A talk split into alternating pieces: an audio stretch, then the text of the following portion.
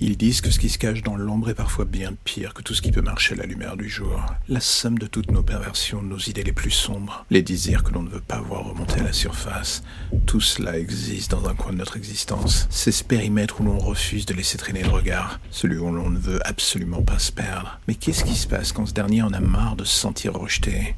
Il vient désormais gratter à la porte, et c'est là que vous avez ces sensations, celles que vous avez quand des scénarios où rien ne devrait venir troubler votre jugement commencent à partir en couille. Et c'est à partir de ce moment-là que vous avez envie de vous laisser aller, partir dans votre zone d'ombre. Tout cela existe, mais vous pensez que vous êtes assez fort pour pouvoir le canaliser. C'est votre plus grande erreur. Et un jour, vous finissez par vous rendre compte que non, que tout ce que vous avez vécu n'était qu'une fraude et que l'image que vous avez donnée à manger aux autres était sans aucun doute le plus gros ratage de votre existence. Et c'est alors que tout ce que vous aviez mis de côté brise enfin ses chaînes, la porte s'ouvre, et la chose commence à ramper vers la lumière.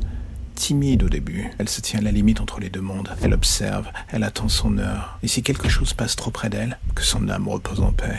Elle se nourrit dans l'ombre, elle prend des forces et avec le temps, elle décide de se risquer un tout petit peu plus vers la lumière. Et vous, qui êtes devenu en partie le passager de cette chose par la force des choses, justement, vous voyez alors le monde par ses yeux, les perversions des uns illuminent la vie des autres. Vous avez désormais le sentiment de vous fondre dans le décor, quelque chose en vous a changé.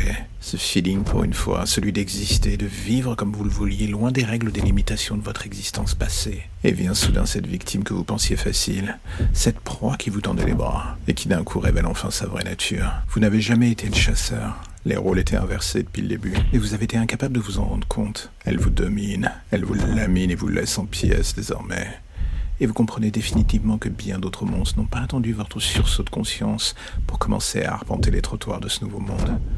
Vous pensiez être un fauve. La vérité est que vous n'êtes rien d'autre qu'un chiot ayant besoin de se faire les griffes. La vie est si injuste parfois.